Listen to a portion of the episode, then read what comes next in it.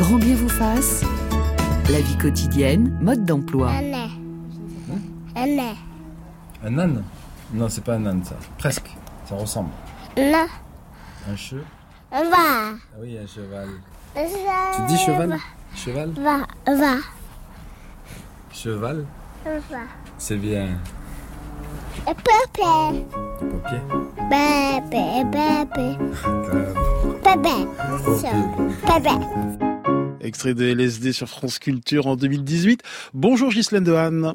Bonjour. Vous êtes pédiatre, neuroscientifique, directrice de recherche au CNRS, médaille d'or du CNRS, et vous avez été membre de la commission cyrulnique consacrée aux 1000 premiers jours de la vie et de l'enfant. Bonjour Sylvie Chocron. Bonjour Ali. Vous êtes également directrice de recherche au CNRS, neuropsychologue et directrice de recherche de l'Institut de neuropsychologie, neurovision et neurocognition à la Fondation Hôpital Rothschild à Paris, et vous avez publié Comment voient les bébés aux éditions Le Pommier. Bonjour Sébastien Boller. Bonjour Ali. Euh, Vous êtes docteur en neurosciences et rédacteur en chef euh, du mensuel Cerveau et Psycho. À la une, les 3000 premiers jours de 0 à 7 ans, les étapes clés du développement.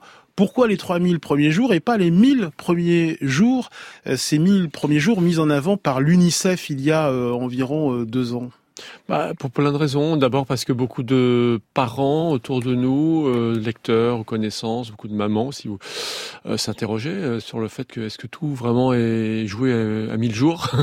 Et euh, ça pouvait susciter une certaine forme d'inquiétude euh, dans certains cas. Et puis il y a euh, la fameuse phrase qu'on a souvent dite que tout se jouait à 6 ans, avant 6 ans. Donc on s'est posé la question, est-ce qu'on pourrait pas proposer un panorama au-delà des 1000 premiers jours pour voir quelles sont les étapes auxquelles d'autres capacités peuvent se développer chez l'enfant, peut-être se rattraper dans certains cas, en, en tout cas aller un peu plus loin que les 1000 premiers jours. Hum, Sur ces 1000 premiers jours, Ghislaine Dehaene. Alors les 1000 premiers jours, pourquoi il y a, il y a eu cette commission? C'est parce qu'en fait c'était la période qu'on connaissait le moins bien. Effectivement, tout n'est pas joué avant 1000 jours, mais c'était une période qu'on a découvert ces dernières années à cause des progrès euh, en, imagerie céré- en imagerie cérébrale, à cause de, de ce qui a été fait aussi chez l'animal, où on a pu faire des comparaisons, des capacités par exemple qu'on trouvait très humaines, on les a trouvées aussi chez l'animal, donc on, on comprend mieux la continuité entre l'homme et les autres euh, animaux sur certaines de ses compétences, le pro- les projets, les progrès pardon aussi en intelligence artificielle, les réseaux de neurones. Donc comment l'ordinateur apprend Évidemment, on se pose euh, la question est-ce que c'est la même chose chez le bébé ou pas? Et voilà pourquoi les 1000 premiers jours ont été un petit peu euh, mis en avant. Euh, Sylvie Chocron. Oui, d'un point de vue de la recherche aussi, euh, il y, a, il y a eu de nombreux baby labs qui se sont ouverts. Il y en a un dans le laboratoire de Ghislaine, il y en a un dans mon laboratoire. Il y a, il y a plusieurs laboratoires qui ont développé comme ça de la vraie expérimentation chez les bébés à partir de la naissance. Ça a bouleversé les connaissances qu'on a dans le développement.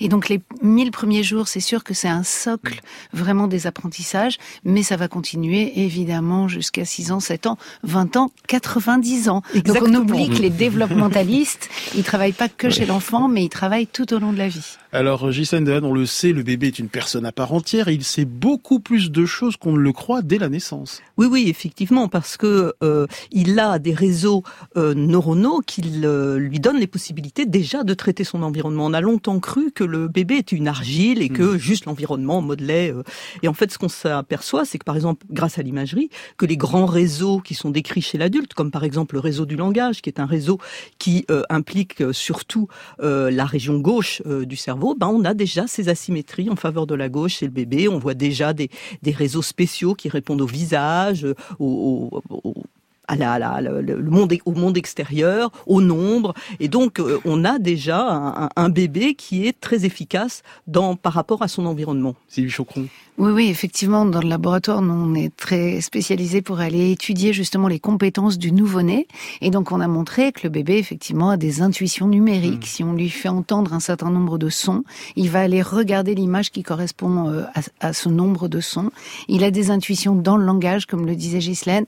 Il sait voir aussi. On a longtemps cru que les bébés étaient aveugles les 40 premiers jours de leur vie, mais c'est pas du tout le cas. Les bébés ont une vision qui leur permet de percevoir les émotions, de percevoir le visage de leurs parents en particulier, de s'orienter. Et donc, on a, on a aussi découvert, voilà, qu'à 3-4 mois, on a des capacités d'empathie. Donc, on ne voit plus du tout le bébé comme on le voyait euh, il y a 20 ans. Et quelle est l'influence de la vie euh, intra-utérine sur les futurs apprentissages? Alors là aussi, on a, ça a été un peu une révolution de s'apercevoir que le bébé commençait déjà à apprendre. Alors on a beaucoup dit inné acquis, en fait nous on ne le voit pas, c'est-à-dire que dès le départ, dès que les neurones se connectent, en fait, il va déjà commencer à traiter son environnement. En fait, c'est qu'est-ce que c'est que le cerveau? C'est vraiment une machine de traitement de l'information. Et ça dès le départ. Donc on voit que le bébé, enfin le fœtus entend la parole à l'extérieur, surtout de la voix de sa maman, qu'il goûte son liquide amniotique, donc va euh, euh, s'apercevoir, enfin va percevoir ce que mange sa maman et ça va l'aider d'ailleurs parce que vous savez que le goût et l'odorat sont très liés. Donc euh, à la naissance, il va faire l'appariement la, la, entre ce qu'il a goûté et ce qu'il sent ensuite, et que ça a des influences qu'on retrouve chez l'adulte. Il y a eu des, des, études très marrantes où on a montré que les adultes préféraient certaines du ketchup en l'occurrence, du ketchup avec de la vanille versus du ketchup sans vanille, en fonction en fait de ce que faisait la maman. Elle se mettait, alors c'est le lait juste après, mais elle se massait les seins avec des crèmes vanille mmh. qui avaient un goût de vanille, et donc chez l'adulte il y avait toujours cette persistance pour pour ce, ce, goût vanille. Et bon, il y a, y a le, toucher aussi. On a vu ça chez les jumeaux sur les échographies que les, les, bébés, enfin le fœtus touchait plus son jumeau que les, les parois. Donc il, y a, il se passe déjà beaucoup de choses. Oui, et d'ailleurs, si on continue sur le plan visuel, on a même montré qu'alors que euh, la cavité intra-utérine est très sombre, le système visuel commence à se rôder déjà avec des informations qui sont envoyées de l'œil au cerveau et vice versa. Et puis on l'a pas dit, mais d'un point de vue auditif, l'audition euh, marche et la mémoire auditive, elle fonctionne. Et au dernier trimestre, on sait très bien, au dernier trimestre de grossesse, si on fait écouter des musiques euh, au, au bébé in utero, ces musiques le calmeront plus tard quand il sera né. Donc il y a une véritable mémoire. Euh, il est essentiel de, de, favoriser euh, une grossesse la plus apaisée possible. Un stress chronique euh, de la mère euh, aura des conséquences sur les apprentissages du nouveau-né? Alors on sait maintenant que ce stress qu'on appelle prénatal, qui est un stress au sens large, alors c'est pas un petit stress de la maman, mmh. c'est vraiment des, des stress importants qui ont pu être vécus pendant la grossesse, vont avoir un effet futur, évidemment, sur le développement, sur les apprentissages, voire même sur le développement cérébral, mais je pense que Ghislaine pourrait. Euh, oui, effectivement, mais quand on parle de stress, c'est aussi euh... stress chronique. Hein. Oui, oui, quand on parle de stress, stress chronique, c'est pas forcément le stress émotionnel, mmh. parce que souvent les gens pensent seulement à ça, mais par exemple euh, une mauvaise croissance du bébé, hein, qui est un stress en fait pour le cerveau, parce que le cerveau est le premier or organe que doit alimenter euh, le, le, le, corps, parce que c'est celui qui consomme le plus. Hein, c'est un, un, des organes qui commence, qui consomme 25% de notre métabolisme, donc c'est très important chez l'enfant. Et donc euh, ce, le, le, les troubles dans la grossesse peuvent affecter le développement cérébral. Mais comme on le dit toujours, le cerveau est un organe d'apprentissage. Mmh. Donc quand on dit ça, les gens se disent terro sont terrorisés en oui, disant peut... oh, voilà c'est fini, c'est fini, mon bébé il est foutu. Non, ça peut nous culpabiliser les, non. ça peut culpabiliser les mères, euh, Sylvie Chocron. Effectivement, et donc euh, bien sûr, on peut pas nier les effets de stress importants quels qu'ils soient. Hein. Ça peut être aussi euh, d'un point de vue social, alimentaire, etc. Enfin tout, on connaît ce stress-là. Par contre, il faut jamais oublier que le bébé, l'enfant, est le résultat de l'environnement, du développement de son cerveau, de l'éducation. Et donc, il va faire avec tout ça pour faire au mieux. Et le cerveau, certes, c'est un instrument de traitement de l'information, mais c'est aussi un instrument à résoudre les problèmes. Et donc, à chaque fois qu'il sera face à un problème, il essayera de le résoudre. Et c'est pas parce qu'il y a eu euh, ces difficultés, ces conditions adverses, qu'on va pas pouvoir, bien au contraire, les dépasser et, et s'en sortir. Sébastien Boller. Mm -hmm. Oui, oui, moi, ce qui me frappe dans, dans ce début de conversation, c'est qu'on a, on a vraiment deux volets déjà euh, in utero, qui sont les comportements innés, avec des, quelque chose qui est déjà, on le sent, hein, programmé, par exemple, pour reconnaître les visages très tôt, pour développer la vision très tôt après la naissance, y compris, moi, des travaux qui m'avaient fasciné, euh, je crois que c'est quand même assez tôt après la naissance, c'est la, la, capacité à reconnaître quand une personne est d'une autre ou est au contraire un adversaire, oui. comme s'il y avait une forme de, de, reconnaissance des comportements altruistes très très tôt. Et, et puis, évidemment, bah, tout ce qui est de l'empreinte de l'environnement sur le cerveau qui est malléable et qui se produit très très tôt. Moi, j'avais entendu ces histoires de, de bébés en Inde qui euh, étaient au contact du liquide amniotique de maman qui mangé beaucoup de curry et qui après ne, ne supportait que les aliments à base de curry, y compris du lait euh, néonatal fallait, dans lequel il fallait ajouter du curry euh, pour qu'il pour qu'il l'apprécie. Donc il y a vraiment une capacité d'adaptation euh, du système sensoriel sous toutes ses modalités. Et qui- pas qui- seulement du système Oui. sensoriel, Mm. c'est déjà, parce que ça c'est une des choses aussi qu'on a vu en imagerie, on a toujours cette idée que le cerveau, par exemple les régions frontales, qui sont les régions de la planification, de, de, elles, elles marchaient pas chez le petit. En fait, on voit même déjà chez le prématuré qu'elles sont fonctionnelles. Donc il y a un ensemble euh, d'activités cérébrales pour résoudre les problèmes dans lesquels cet organisme, et alors je dis organisme entre, entre guillemets, mais c'est parce que c'est le problème de tous les cerveaux, du cerveau de l'animal, euh, et on est le fruit d'une évolution. On a un certain nombre de, de capacités communes avec euh, les primates, mais aussi avec les, les, les, les souris, par exemple, sur la capacité du nombre, sur la capacité de reconnaître son congénère. C'est crucial pour beaucoup d'espèces, c'est pas seulement pour, pour l'humain. Et donc notre problème, c'est plus de comprendre qu'est-ce qui fait, euh, par rapport, disons, au chimpanzé, hein, qui est là, ou le bonobo, qui est l'animal le plus proche de nous, qu'est-ce qui fait que les humains sont quand même, euh, bah, c'est nous qui sommes là autour de ces micros et pas, euh, chimpanzés. malgré certains films. Alors justement, ce qui aide Ouais. euh, probablement, et c'est ce que disait euh, Sébastien tout à l'heure, c'est qu'on a montré que les bébés sont capables d'imiter les émotions dès la naissance. Et effectivement, dès l'âge de 3-4 mois, si on leur montre des petites vidéos avec des personnages qui s'entraident ou des personnages qui se gênent, ils vont préférer regarder les personnages qui cèdent. Et quand ils pourront à 6 mois les attraper, ils attraperont ceux qui sont qui s'entraident et ils voudront pas attraper ceux qui se gênent. Et donc effectivement, c'est comme si, alors c'est dur, comme disait Ghislaine, c'est dur de dire inné acquis. On a plus l'impression que voilà, on est fait pour ça et que l'environnement va nous On aider. est une espèce sociale. On, on pense toujours, Voilà. on a toujours le loup est un loup pour l'homme, mais c'est complètement faux. En fait, le bébé comprend très vite que l'adulte a, de- a de- des connaissances, de l'information, que l'adulte va l'aider. C'est-à-dire que l'adulte est quelqu'un de fiable. Donc c'est pour ça qu'il y a un petit problème quand il y a des troubles de l'attachement, parce que du coup l'adulte ne devient pas la référence fiable, mais c'est une référence non seulement pour la stabilité émotionnelle, mais pour les connaissances. Et, et j'insiste un petit peu là-dessus parce que sinon on reste souvent avec l'idée les- le bébé c'est les émotions, c'est gousi gousi, c'est mignon, c'est charmant. Mais non, le bébé apprend. Et c'est ça qui est fantastique, c'est que dès les premières semaines de vie, même donc in utero, le bébé commence à faire des modèles du monde dans lequel il va évoluer. Et ce- ces modèles sont affinés avec le contact avec les autres, avec les informations qu'apportent les parents, avec le contact euh, que fait euh, par la parole notamment, parce que c'est pas euh, juste la sociabilisation comme on pourrait l'avoir dans des grands groupes euh, de, de- de macaques par exemple, c'est aussi la parole qui est absolument euh, spécifique à, à l'être humain pour communiquer. Tous les enfants connaissent le même processus de développement, Sylvie Chocron. Alors, on peut pas dire le même, mais les- le, même type de grandes étapes, oui. Alors après, euh, il faut pas oublier non plus qu'on parle au- aujourd'hui beaucoup de neurodiversité. Mm. C'est pas un mot en l'air. C'est l'idée quand même qu'on a un spectre euh, très large de façons de se développer, de façons d'apprendre. Ça peut inclure aussi euh, ce qu'on ce qu'on appellerait des atypies hein, dans Mm. le développement. Et donc maintenant, on a plus l'idée d'un continuum plutôt que l'idée de de- d'enfants qui seraient normaux et d'enfants qui se développeraient de manière anormale. À chaque bébé son rythme. Exactement, et ça c'est très important. Oui, à chaque bébé son rythme, mais dans une certaine mesure, et c'est pour ça que Sylvie, qui est neuropsychologue, peut, peut repérer des enfants qui commencent à dévier de façon un peu trop importante. Et donc ça, c'est important de les reconnaître, non pas pour les stigmatiser, mais pour comprendre ce qui fait... euh, parce que le, le bébé, en fait, il essaye d'apprendre. Et pourquoi il va dévier de la trajectoire, disons, typique, et comment on peut euh, lui amener les informations et les, les, les choses dont il a besoin pour éviter de trop l'éloigner de la trajectoire typique. Et c'est pour ça, Sylvie Chocron, qu'il est important de bien connaître les grandes étapes du développement euh, des bébés, des enfants, euh, quand on est parent. Effectivement, c'est extrêmement important de repérer des choses qui, qui sont vraiment importantes. Par exemple, un bébé qui n'a pas de contact visuel à la naissance, qui n'explore pas visuellement son environnement, c'est très important de pouvoir le repérer et de pouvoir l'aider à, à, à- à acquérir ces processus qui sont déterminants pour tous les apprentissages.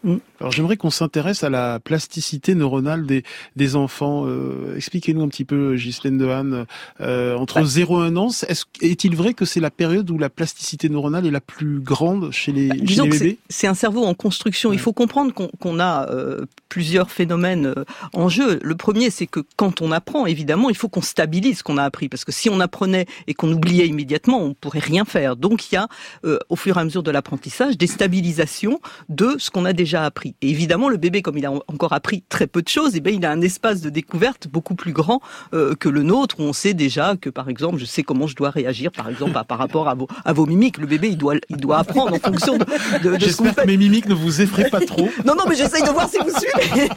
donc voilà. Donc, ça, ça- ça- ce, qui, ce qui limite un peu l'apprentissage, par exemple, l'apprentissage d'une deuxième langue.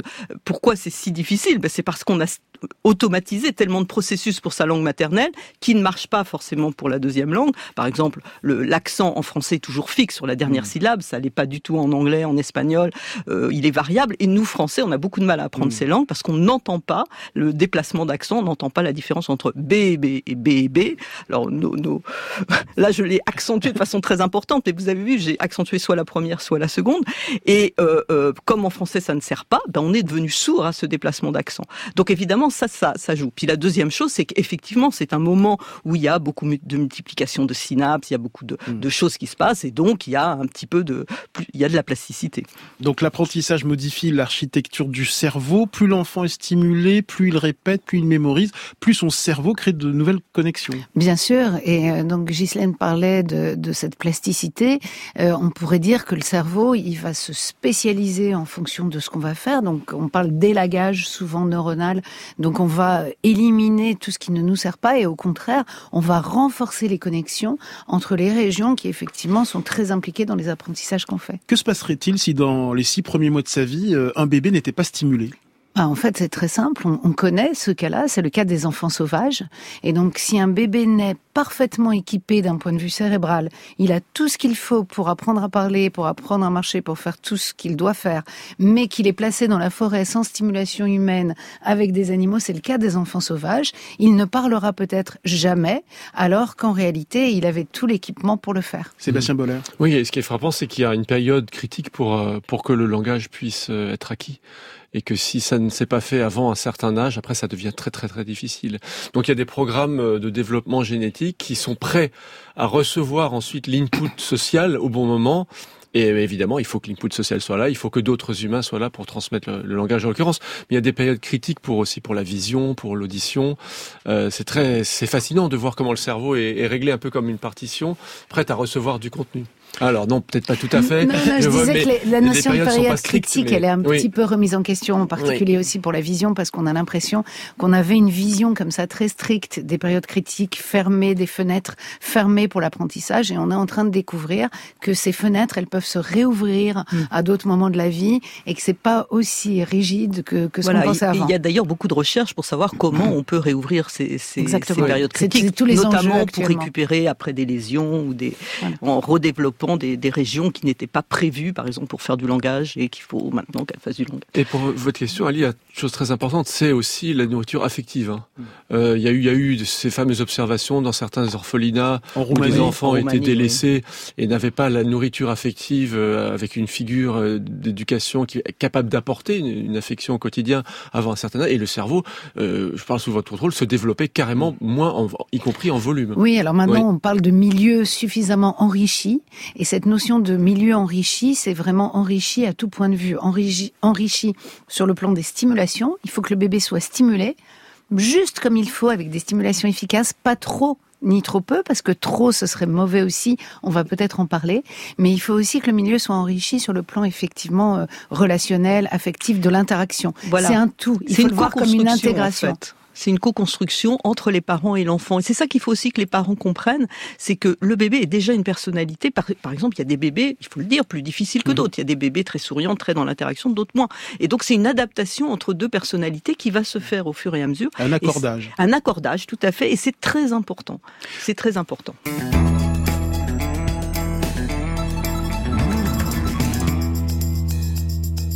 Et en partenariat avec euh, le mensuel Cerveau Psycho, coup de projecteur sur les fascinants 3000 premiers jours des enfants de 0 à 7 ans. Comment font-ils pour apprendre autant de choses? Marcher, parler, compter, faire du vélo, socialiser? Toutes vos questions de 7 à 97 ans au 01 80... euh,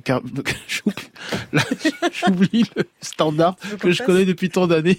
01 45 24 7000 ou en réagissant sur l'appli France Inter. Tiens, j'aimerais qu'on revienne, Sylvie Chocron, sur ce que vous disiez il y a quelques instants sur la surstimulation Je rappelle que vous êtes neuropsychologue. Alors en fait, on parlait tout à l'heure de l'intérêt de connaître les grandes étapes de développement.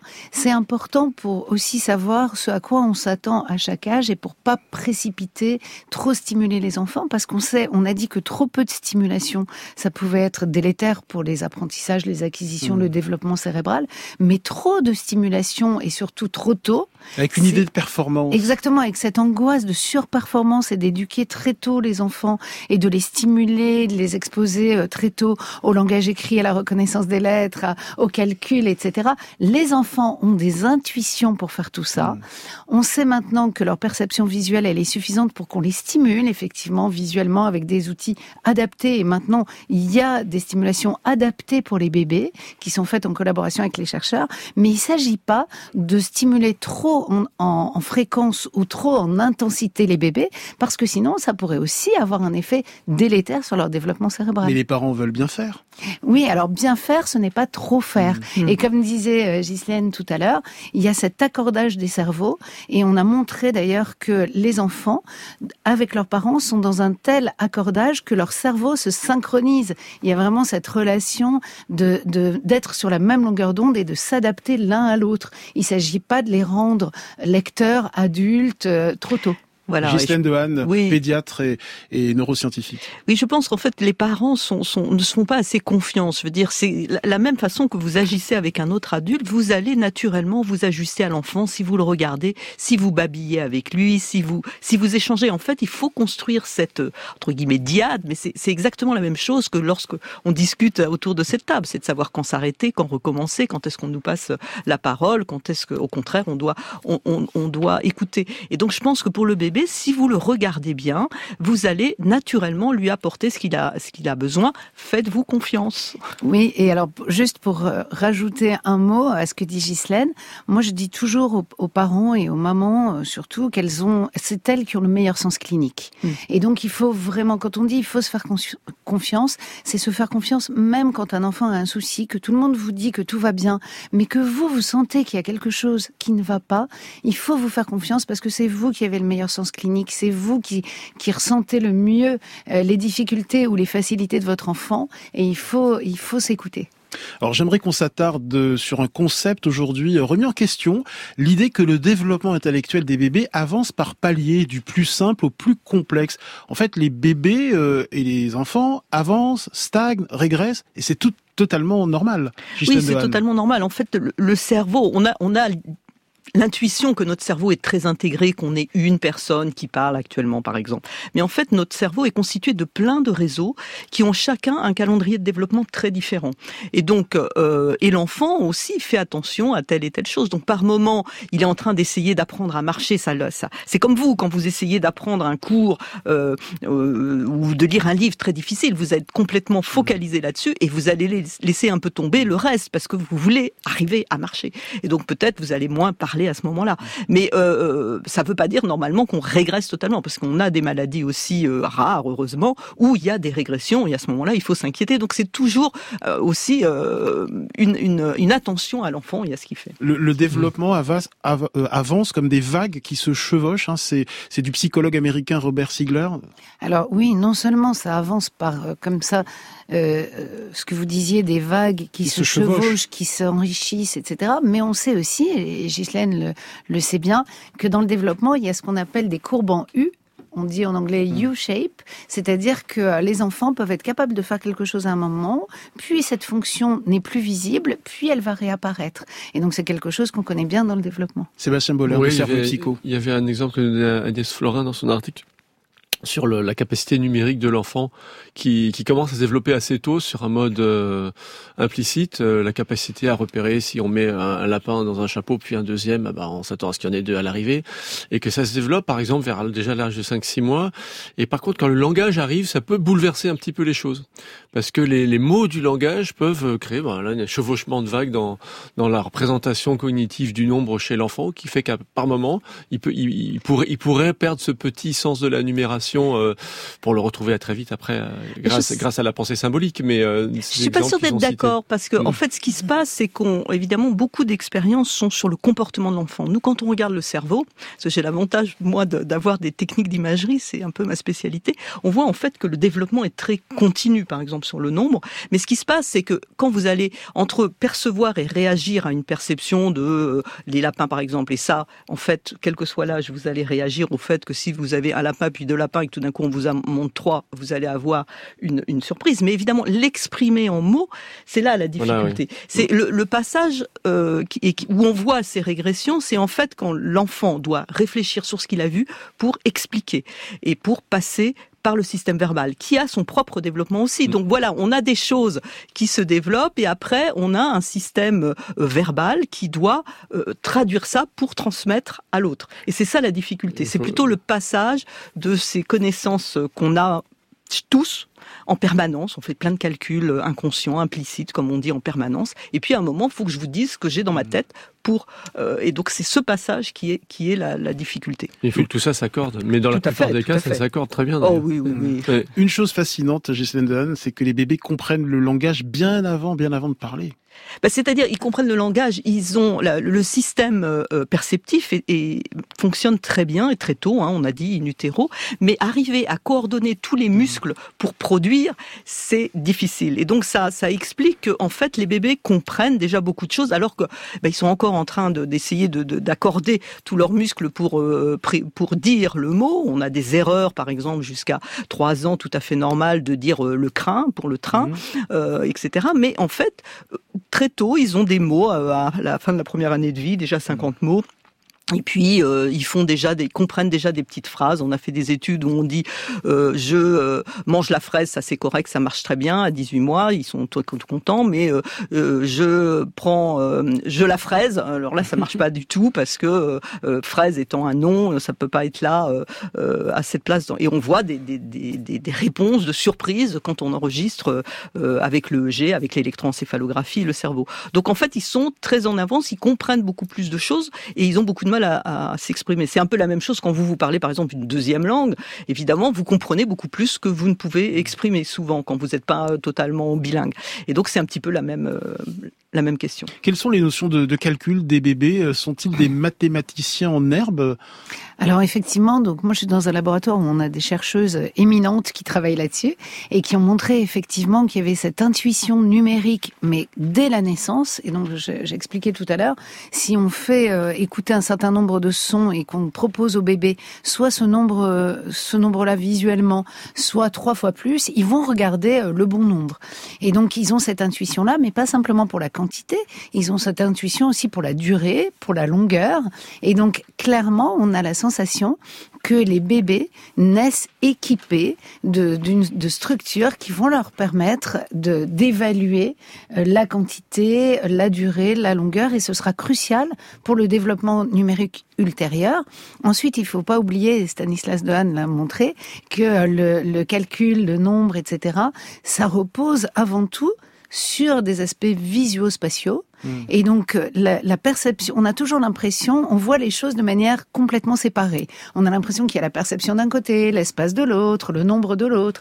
Et en réalité, le nombre, la quantité, l'ordre de grandeur vont s'appuyer, vont se développer sur notre perception visuelle, spatiale. Et tout ça fait, fait un tout.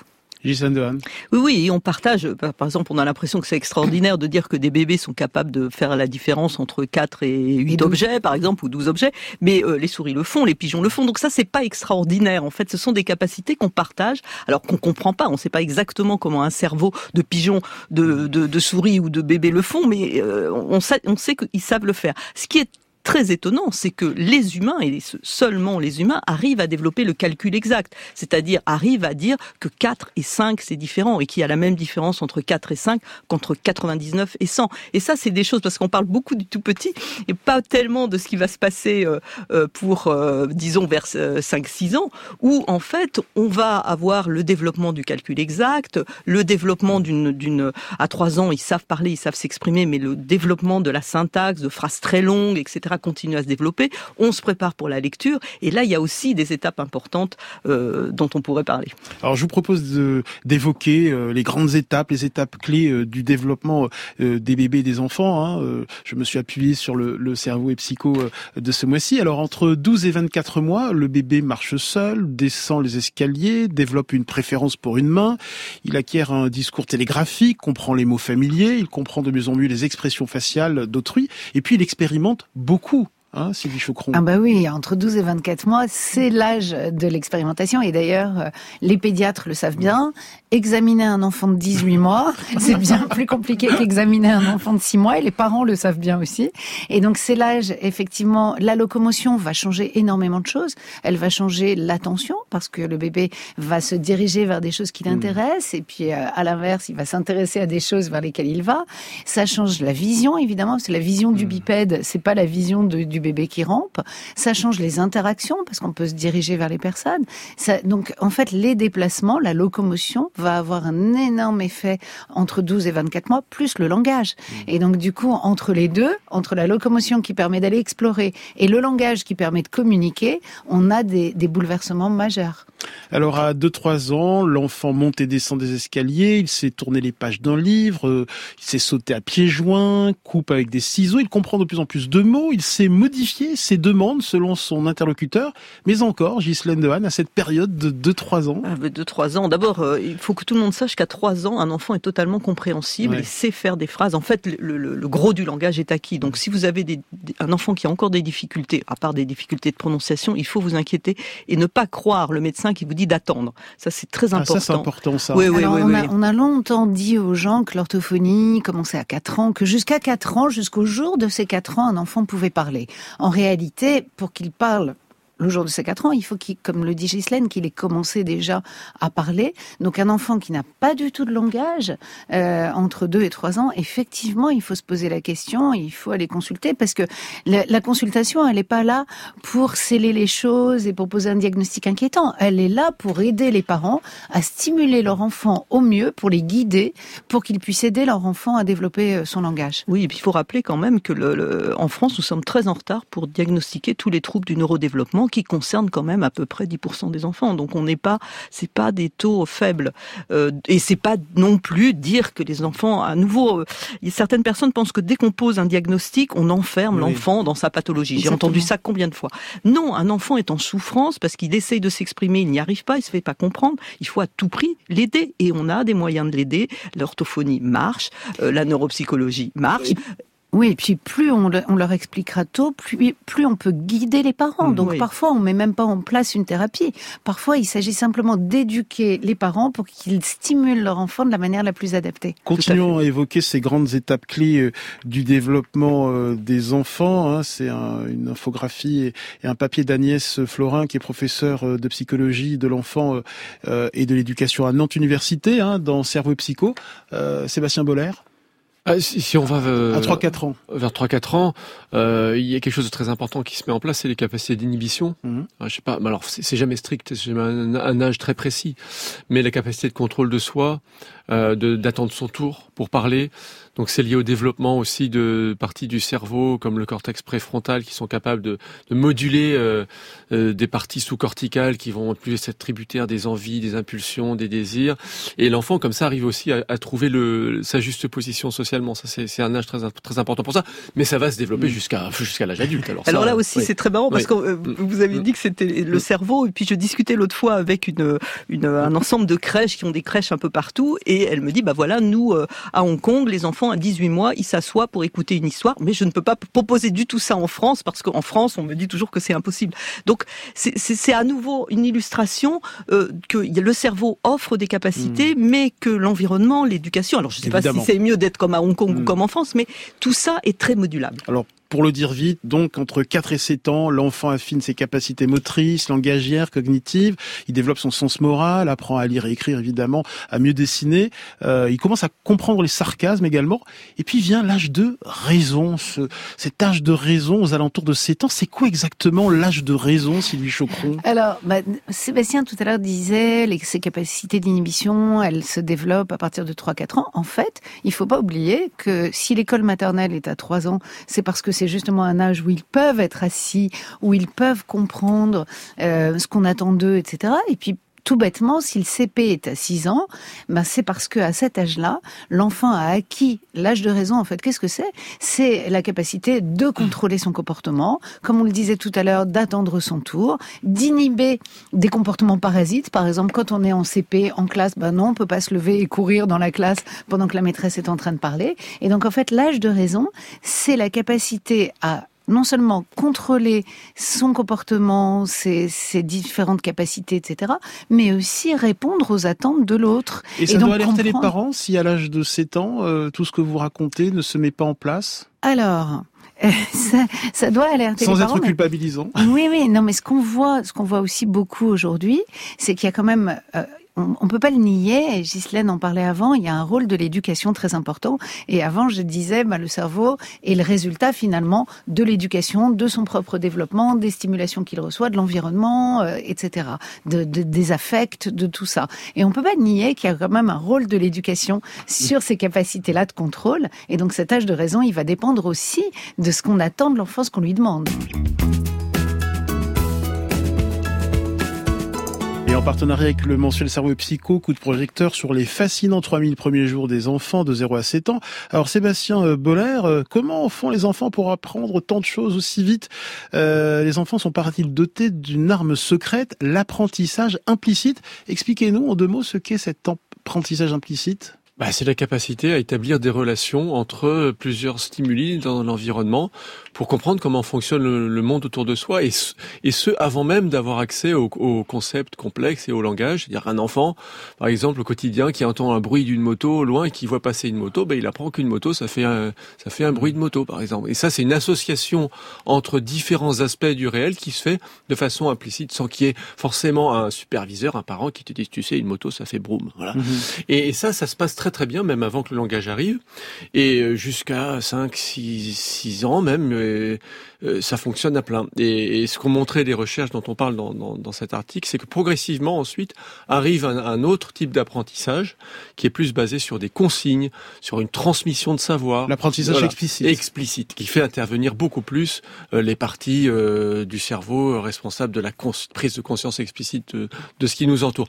Ce qui ne veut pas dire, parce que j'ai assisté à la conversation au début débat juste avant mon intervention, donc je fais attention, que l'apprentissage implicite disparaît chez l'adulte. Non, on continue à Mais qu'il n'y a pas plein d'apprentissage explicite voilà. avant, parce voilà, que quand exact. vous faites euh, sur Mm. l'imagier et que vous dites On euh, à montre, l'enfant, on c'est oui. c'est explicite. Donc en fait, quand même. les deux existent, les deux existent euh, Mm. très rapidement et les deux continuent. Après, c'est le poids qu'on donne à chacun euh, qui est euh, qui, qui change avec l'âge. J'aimerais qu'on termine avec Maguelone. Vous avez une question très intéressante. Vous appelez de Millau. Bonjour Maguelone. Oui, bonjour. Alors, j'ai été tellement scotchée par l'émission que j'ai eu du mal à... J'ai réagi tardivement.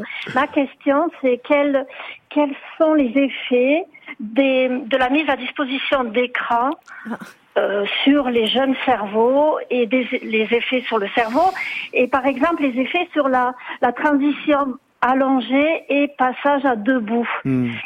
Très intéressante question de Maguelone, Sylvie Chocron. Oui, alors euh, rapidement, en fait, euh, en gros, on conseille pas d'écran du tout chez les tout petits, chez les bébés, voilà, et le moins possible de toute façon chez les enfants jeunes. Mais moi, je voudrais alerter surtout euh, sur le fait que l'utilisation des écrans actuellement, elle est problématique chez les parents qui ont des bébés. Donc, euh, par exemple, quand vous allaitez euh, en regardant une série ou euh, en écoutant euh, des messages ou en, euh, en étant sur les réseaux sociaux, vous perdez ce moment d'interaction crucial avec le bébé qui des fois vous regarde alors que vous vous regardez votre écran. De la même manière au parc, quand les seules interactions visuelles sont des moments où les parents prennent en photo ou font des vidéos de leur bébé et cet écran de téléphone masque le visage du parent parce qu'il est entre le bébé et le parent, on, on s'inquiète beaucoup en moment de l'usage des écrans par les parents pour des effets délétères chez les bébés. Ensuite, vous me demandiez pourquoi c'est pas bon pour les bébés. Ben parce que les bébés, ils ont besoin d'avoir toutes les modalités sensorielles plus l'action.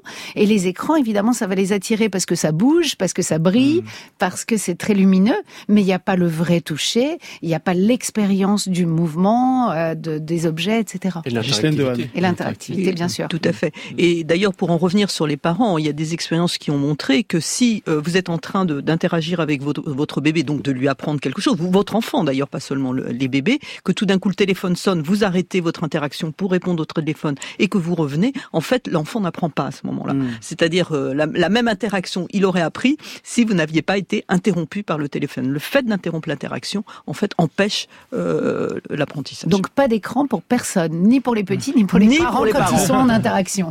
Merci beaucoup Maguelone pour votre question. En tout cas, nous avons encore beaucoup à apprendre des bébés et des enfants. Merci beaucoup Ghislaine Dehaene et Sylvie euh, Chocron. Merci Sébastien Boller. Je recommande le nouveau numéro de Cerveau et Psycho consacré aux 3000 premiers jours. On peut également y lire un papier très intéressant sur la relation père-fille. Et euh, Boulet, euh, vous êtes également rédactrice en chef de Pomme d'Api à la une. Pomme d'Api et Poppy pour les tout petits aussi, donc deux magazines euh, pour les tout petits, voilà. Donc euh, n'hésitez pas, ça c'est de la du temps interactif. Et je, je, rajoute que moi je conseille aussi ces magazines pour tous les enfants justement qu'on veut stimuler sur le plan visuel, verbal, intellectuel, c'est excellent. À demain. Grand bien vous fasse est un podcast France Inter.